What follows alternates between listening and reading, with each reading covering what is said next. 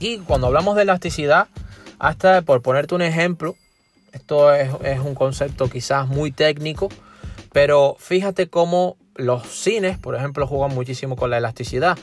Eh, cuando viene un fin de semana, te vas a dar cuenta de que los precios de las entradas son más altos.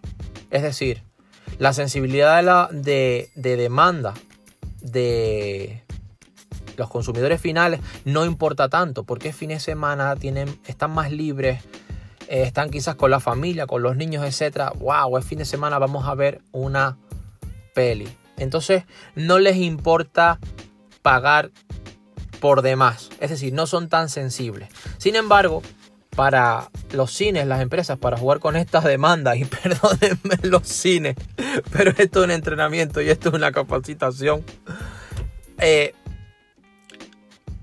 existen como son el Día del Espectador, existen como son eh, los lunes, los martes, los miércoles, es decir, días de poco volumen de ventas en donde ahí hacen descuentos y promociones. ¿Por qué? para poder jugar con la elasticidad, para poder jugar con la sensibilidad de la demanda y poder cubrir más ventas, en este caso con descuentos y con promociones. Es decir, poder ajustar el ciclo de ventas durante todo el mes arreglado a la demanda del consumidor.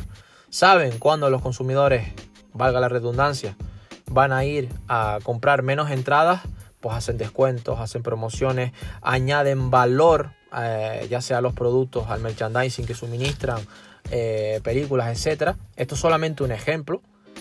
O, eh, como te digo, hacen descuentos por puntos, por tarjetas, etcétera, para poder mantener la demanda en los consumidores. Así que, ¿cómo determinan el precio los clientes?